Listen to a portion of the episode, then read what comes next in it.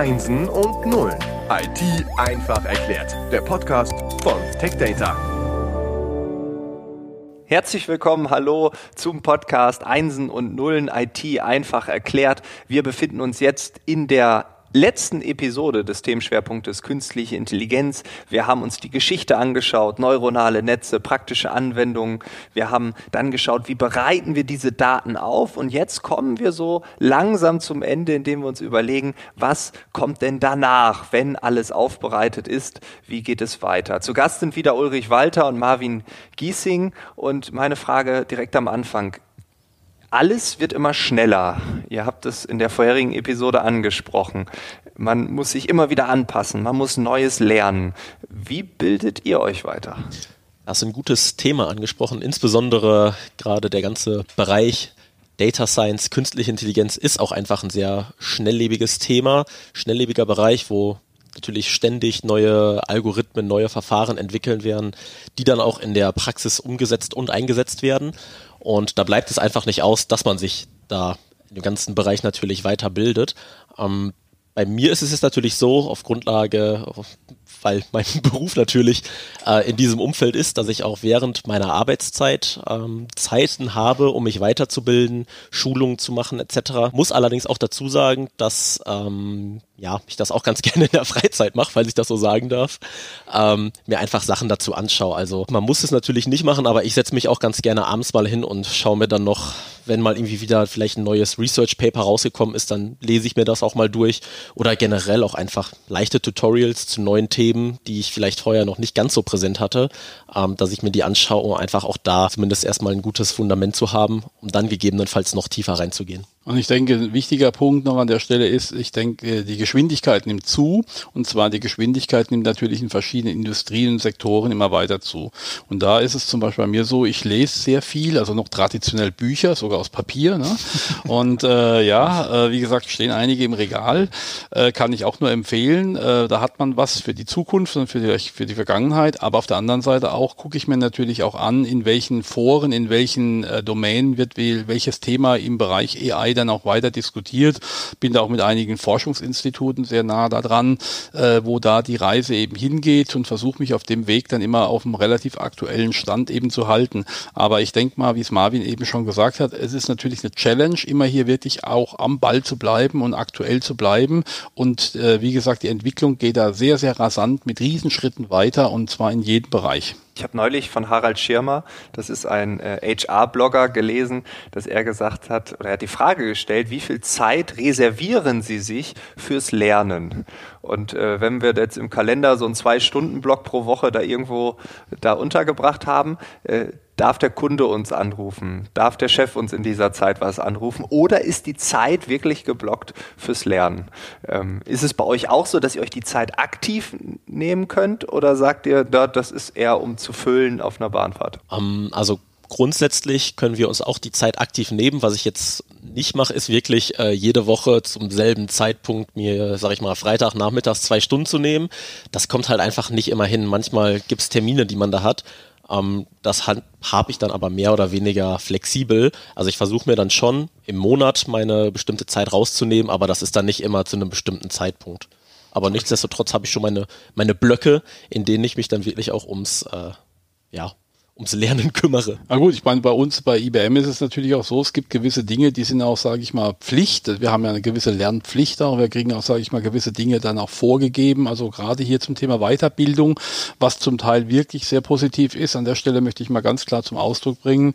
Und die Zeit, die kriegt man dann auch vom Arbeitgeber hier. Und das finde ich auch sehr, sehr positiv an der Stelle, dass man sich eben dann auch dann über das Thema rein aus der IBM-Sicht heraus weiterbilden kann. Plus natürlich die entsprechenden Dinge, Dinge, die es daneben gibt. Also der Lernaufwand, der ist auch bei mir schon ziemlich hoch, aber ich glaube, das Positive dabei ist, man nimmt natürlich eben immer neue Aspekte mit auf und kann die natürlich auch in den Projekten dann hinterher dann weiterverwerten. Und last not least, bestes Training ist natürlich immer im Projekt selbst, wenn man beim Kunden ist und natürlich immer mit dem dann eine echte Use-Case-Diskussion dann auch führt. Ne? Definitiv, das kann ich auch nur so unterschreiben. Was man natürlich ähm, in verschiedenen Tutorials lernt, ist schön und gut, aber die Praxis, wo man dann wirklich Praxiswissen sammelt, Inhalt, wie Uli gesagt hat, das ist natürlich immer noch am allerbesten. Und Aber wie sieht das denn im Alltag aus? Du hast eben das Wort Domäne einmal benutzt. Also man mhm. arbeitet in einem Projekt, da kommen ja verschiedene Menschen, prallen aufeinander, jeder hat ein anderes Domänenwissen. Also wir haben Experten äh, Machine Learning und wir haben einen Experten im Bereich Banking. Und die versuchen jetzt eine KI zu kreieren. Wie geht man damit um? Ich denke mal, das ist natürlich eine ziemliche Challenge, gerade bei den Proje bei größeren Projekten dann des Domänenwissen, das sage ich mal den, den Inhalt betrifft. Was will ich überhaupt erreichen? Ob das jetzt in der Bank ist, eben dann Finanzfachmann oder ob das eventuell im Fraud Management ist, äh, dass irgendwelche Dinge in dem Versicherungsbereich da aufgeklärt werden. Das heißt, das sind die Domänen oder ganz banales Thema, banal ist es nicht, aber ein Thema Krebsforschung, dass man natürlich in Domänenexperten Experten für die verschiedenen Krebsarten dann eben hat, die müssen natürlich mit ihrem Wissen dem Data Scientist und dem, dem IT-Team dann mehr oder weniger zuarbeiten, dass das, was dann hinterher trainiert wird, auch für ihren Bereich dann eben eine Funktion hat, mit der sie eben auskommen können, mit der sie leben können. Und oft sehen wir es halt eben, dass diese beiden Teams nicht unbedingt die gleiche Sprache sprechen. Darum ist es immer wichtig, dass da mehr oder weniger ein Generalist mit dabei ist, der beide Welten zumindest mal verknüpfen kann und da so ein bisschen auch die Federführung dabei hält. Sonst reden wir oftmals eben dann oder reden die Teams dann oftmals aneinander vorbei. Und das Ergebnis ist vielleicht nicht unbedingt das, was man sich vorher gewünscht hat. Genau, wenn man das noch ein bisschen konkretisieren würde, war schon ein gutes Beispiel mit den ähm, mit dem Ärzten. Man kann sich vorstellen, der Data Scientist, Machine Learning oder Deep Learning Engineer hat natürlich die Expertise in seinen Bereichen, der kennt sich mit den Algorithmen, mit neuronalen Netzen etc. aus. Der weiß aber natürlich nicht auf einem Bild, was er vor sich hat, ob da jetzt irgendwie Krebs oder sowas drauf ist, ob da eine mhm. äh, krebsartige Zelle zu sehen ist. Der Arzt hingegen oder der Domänenexperte kann das natürlich besser bewerten. Der kennt sich aber natürlich nicht mit den verschiedenen Algorithmen etc. aus, die gerade für so einen Case oder für so einen, ich meine, nicht so viele Anglizismen zu verwenden, äh, für so einen Vorfall, was, was da die ja, vorgegebene, die beste, der beste Algorithmus ist. Und die beiden Experten muss man dann natürlich zusammenbringen dass man daraus wirklich ja, ein gutes Modell bauen kann. Da sind wir eigentlich schon bei dem Punkt, was kommt nach dem Trainieren des Modells, wo ja eigentlich erstmal die Kommunikation stattfindet zwischen den verschiedenen Domänenexperten und dann trainiert man das Modell und dann kommt man wohin? Ja, dann kommt man an den sogenannten, ja, und die Umsetzung, wir sprechen da immer von sogenannten Inference-Modell, also das heißt im Prinzip, das fertige Modell, das trainierte Wissen muss ja irgendwo sein Werk tun, ob das eben in einer Kamera ist, die vielleicht eben den äh, den Bräunungsgrad von einem Brötchen in der Backstraße eben erkennt, ob das in der Qualitätssicherung in deiner Automobilfabrik ist oder ob es eventuell in irgendeinem anderen Use Case eben ist, wo eben dann das Modell äh, seine Intelligenz mehr oder weniger beweisen kann. Und dieses Integrieren von diesem Modell in diesen Prozess bedingt natürlich neben dem Domänenwissen, was wir eben gerade angesprochen haben, auch Fachleute, die logischerweise dann die entsprechenden After-Technologie dann auch dann kennen, die auch wissen, wie eben dann dieser Datenfluss eben aussieht und was ganz elementar wichtig ist, die natürlich auch die Handlungen, die durch dieses Modell eben dann erfolgen sollen, mhm. auch ableiten können. Und diese drei Dinge, das sind, sage ich mal, diese Themen, die dann, sagen wir, in der Produktion tatsächlich dann auch geschehen müssen müssen. Und da sind die Beispiele natürlich mannigfaltig und die Komplexität, die geht natürlich auch steil nach oben, je nachdem, wie, welcher Use Case ich tatsächlich dann umsetzen möchte. Wie kann ich dann aus dem erlernten Wissen dann auch eine Handlung kreieren? Können wir das noch ein bisschen konkretisieren? Ähm, genau, also vielleicht nochmal ganz kurz auf den Punkt einzugehen, dass ähm, nochmal so eine kleine Anekdote aus dem täglichen Business äh, wiederzugeben, was ich auch häufig merke, wenn sich die Leute, wie gesagt, mit dem Trainieren der Modelle beschäftigen, versuchen dann teilweise noch jeden Prozentpunkt aus ihrer, aus der Genauigkeit des Modells rauszuholen. Aber am Ende muss man sich natürlich irgendwie fragen, das hatten wir ja auch eingangs schon mal so ein bisschen angesprochen, niemand macht AI, weil er Spaß an AI hat, sondern man möchte natürlich irgendwie einen Mehrwert erzielen. Und der Mehrwert wird ja häufig in der, wie von Uli angesprochen, Inference-Phase erzielt, indem ich das Modell sozusagen benutze. Also das, was ich vorher trainiert habe, muss ich dann in die Produktion beispielsweise ummünzen, um da wirklich meinen Mehrwert dann zu generieren. Ähm, und wenn wir jetzt zu der Frage kommen, wie kann ich aus dem erlernten Wissen eine Handlung kreieren, stellen wir uns mal ein ganz leichtes Beispiel vor. Ich habe eine Fertigungsstraße, wo verschiedene Produkte oder beispielsweise ein Produkt hergestellt wird. Und ich möchte jetzt Produktionsfehler erkennen. Dann habe ich mein Modell trainiert, was auf genau diese Produktionsfehler ähm, angepasst wurde Und dann wird es natürlich in die Produktionsstraße eingesetzt. Also sprich, man hat eine Kamera oben, die die vorbeifahrenden Teile analysiert, also macht immer Bilder von, den, von diesen Produkten, von den Teilen. Und wenn dann auf einmal ein fehlerhaftes Produkt dabei ist, dann wird beispielsweise eine Message oder eine, eine Nachricht ausgegeben, gesagt, oh, hier haben wir ein Produkt, was fehlerhaft ist. Also dann kann man natürlich weiterschauen, wie kann man das jetzt noch weiter verfeinern. Das ist natürlich wichtig, dass da dieser ganze Lifecycle von Anfang bis zum Ende ja, fertig gedacht wird. Nicht, dass man sagt, ich habe jetzt ein tolles Modell, was eine super Genauigkeit hat aber zieht dann keinen Mehrwert daraus. Oder, oder ein anderes Beispiel auch aus der Praxis, wenn ich zum Beispiel einen Brief habe, eben der gelesen wird, dann in Handschrift gelesen wird und entsprechend dann transkribiert wird in eine maschinenlesbare Schrift, hatten wir auch schon mal drüber gesprochen, glaube ich, im letzten Podcast, dann äh, kann ich natürlich aus diesen gewonnenen Informationen dann auch dann äh, Daten entnehmen, die ich dann in den Geschäftsprozess dann zum Beispiel in einer Versicherung oder in einer Rechnungsstellung oder einem Claim oder wo auch immer einbringen kann, ohne dass da noch ein Sach Sachbearbeiter irgendwie tätig wird. Und dieses ganze Verfahren, das muss ich natürlich dann prozesstechnisch in meine bestehende IT dann eben dann integrieren, damit aus dem, wie gesagt, gedachten Use Case auch ein produktiver Use Case wird, der dann hinterher natürlich auch das entspricht, was man sich eben am Anfang mal vorgenommen hat. Jetzt wäre meine Frage an euch, äh, was sind dabei oder generell für die KI aktuell die größten Herausforderungen? Herausforderungen würde ich insbesondere in dem Bereich von Bias sehen. Also Bias würde bedeuten, dass das Modell vielleicht nicht, ja, nicht generalisiert genug ist. Ähm, kurzes Beispiel auch hier oder diesbezüglich. Äh, man kann sich vorstellen, ich habe ein Modell trainiert, was verschiedene Affenarten klassifiziert. Und da wurde dann auch mal ein also ich sag mal, da wurde ein weiteres Beispiel mit eingegeben, wo dann ein Bild von einer farbigen Person mitgegeben wurde. Das Problem bei der Sache war jetzt, dass diese farbige Person, also dass das Modell sozusagen rassistische Züge hatte, weil diese farbige Person auch als Affe klassifiziert wurde. Das war jetzt natürlich nicht die Intention des Modells, sondern das Modell hat auf Grundlage der Daten, es wurden einfach nur die Affen reingegeben und das Modell hat dann daraus gelernt, okay, wenn ich jetzt beispielsweise ein sagen wir mal, ein menschenähnliches Objekt vor mir habe, was dunkel ist, dann ist das offensichtlich ein Affe.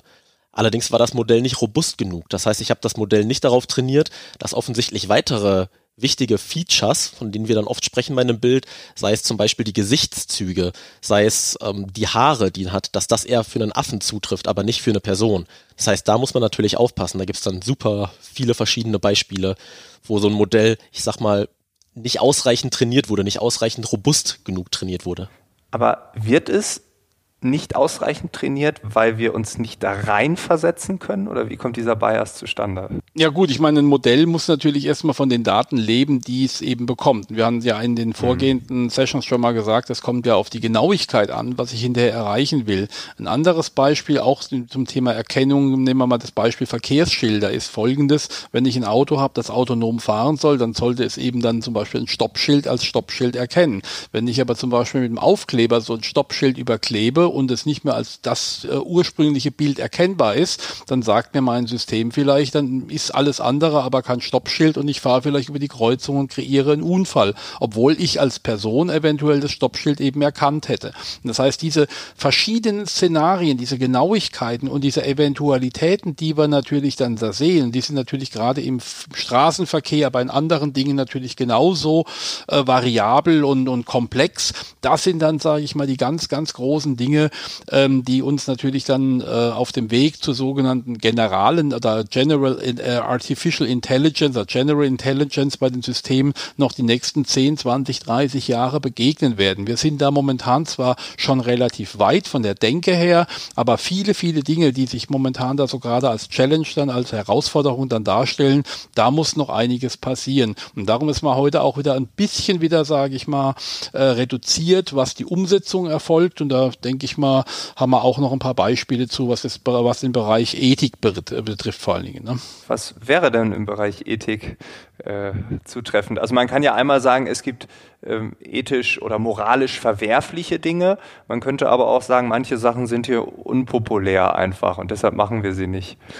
Das ist ja auch nochmal eine Trennung. Also ein Thema, was gerade auch, ich sag mal, von der breiten Bevölkerung immer mit AI schnell verbunden wird, ist irgendwo, okay, die AI automatisiert uns weg. Im Sinne von, okay, das, was ich jetzt meinen aktuellen Job, den ich jetzt gerade habe oder meine aktuelle Profession, die ich ausübe, wird in fünf oder zehn Jahren vielleicht von AI übernommen. Das heißt, da ist natürlich auch irgendwie immer so eine, so eine kleine Angst mit dabei. Ähm, eine ethische Frage, die man da halt auch beantworten muss. Okay, inwiefern ersetzt die AI denn den Menschen? Wo wir natürlich auch versuchen dann zu sagen, hey, die AI, also auch vielleicht auch wieder ein gutes Beispiel, ähm, wenn man sich jetzt von jemandem behandeln lässt, von einem Arzt, man wird sich nicht so gerne von einem System sagen lassen, oh, du hast jetzt nichts, du bist in Ordnung. Man will immer noch gerne lieber einen Arzt sehen. Und der Arzt kann ja nichts des, äh, nichtsdestotrotz immer noch von, von dem System unterstützt werden. Das heißt, das System kann vielleicht eine erste Analyse machen und sagen, auf Grundlage der Daten, die ich bekommen habe, sei es jetzt eine Krankenhistorie von dem, von dem Patienten kann eine erste Analyse erfolgen, eine erste Vorhersage, aber nichtsdestotrotz sollte der Arzt immer noch wieder darüber schauen und das Ganze nur als Hilfe, als Unterstützung ansehen. Vielleicht der Ulrich hat. Naja, und ich denke mal, gerade zum Thema Ethik ist es natürlich so, dass es viele, viele Dinge, die dann technisch möglich sind, vielleicht ethisch nicht ganz so, ähm, so einfach umsetzbar sind, vor allen Dingen auch von der, von der Gedankenstruktur her, von der moralischen Seite her, dass ich natürlich eventuell irgendwelche Klassen filtern möchte oder dass ich eventuell irgendwelche Gesichtsformen, Farben oder was auch immer erkennen möchte, wo dann eventuell zum Nachteil von einer Bevölkerungsgruppe oder von einer einzelnen Person eben zum, zum Nachteil gereichen erreichen würde. Und da muss man natürlich eben aufpassen, weil die Algorithmen sind natürlich erstmal technische Algorithmen und die können natürlich vieles tun, was wir vielleicht als Mensch eben dann äh, nicht machen würden. Und da muss man natürlich eben aufpassen, dass man in diese Schleife nicht reinkommt. Und das sind auch, sage ich mal, heute zum Glück eine ganze Reihe von Diskussionen da und viele Dinge, die man mal als sogenannte Use Cases, wir sprachen darüber, schon mal angedacht haben, sind dann wieder, sage ich mal, ein bisschen auf den Papierstapel dann gelandet, weil sie eben dann eben ethisch, technisch, moralisch nicht vertretbar waren. Und das ist vielleicht zum Teil auch wirklich gut so. Da sehen wir eigentlich auch wieder genau die Schleife zu den Anfang. Wir haben ja ganz zu Anfang auch von den Daten gesprochen. Es liegt natürlich immer an den Daten. Das heißt, wie ist die Qualität der Daten, was für Daten geben wir rein. Ich denke, so sollte man das ganze Thema AI generell als iterativen Prozess sehen. Wenn ich einmal ein Modell trainiert habe, dann ist das nicht fertig. Man, das wird immer wieder neu trainiert. Das ist einfach der iterative Prozess die Sachen ändern sich. Ich muss vielleicht, ich habe neue Eingangsdaten, weshalb ich mein Modell dann auch anpassen muss. Das ist nicht nach dem Motto, okay, once in a lifetime, ich mache das jetzt einmal und bin dann fertig. Ich denke mal, so ein Lifecycle, der betrifft nicht nur die Daten, sondern er betrifft im Prinzip den gesamten Stack, was wir eingangs hatten, unsere Data Pipeline. Ich komme da nochmal drauf zurück. Von den Daten über die Storage-Systeme, über die Netzwerke, über die Rechner muss ich die ganze Apparatur natürlich eben über die Zeitachse transportieren. Und eine große Challenge ist natürlich gerade heute eben die, dass ich eben diese Datenmodelle und diese Inference-Modelle, die ich berechnet habe, dann auch über die Zeitachse eben dann auch compliance-technisch, also quasi nach, äh, nach Aufnahmen äh, speichern kann. Ich denke mal, das sind die Dinge, die wir in Zukunft sehen, aber ich glaube, das würde auch einen eigenen Podcast hier füllen. Auf jeden Fall. Ähm, ja, ich würde einfach sagen, vielen, vielen Dank. Äh, also ich finde es super. Ihr habt nochmal ganz viel Licht ins Dunkel gebracht, Ulrich, Marvin. Danke für eure Zeit, danke für eure Erklärung, wie das ganze Thema KI so funktioniert, in den nächsten Jahren funktionieren wird. Ähm, gesponsert wird diese Episode auch wieder von IBM, also auch nochmal vielen Dank dahin. Und ja, ich bin gespannt, wann wir uns wieder hören. Ich bin mir ziemlich sicher, dass es in einem halben Jahr oder in einem Jahr neueste Entwicklungen gibt. Und dann äh, ja, würde ich mich freuen, wenn wir wieder so ein Triple hinbekommen. Ja, cool. Vielen Dank. Hat mich auch ja. gefreut. Tolle Sache hier, ne? Ja. Prima. Alles danke. Gute. Okay. ciao. ciao. ciao. ciao.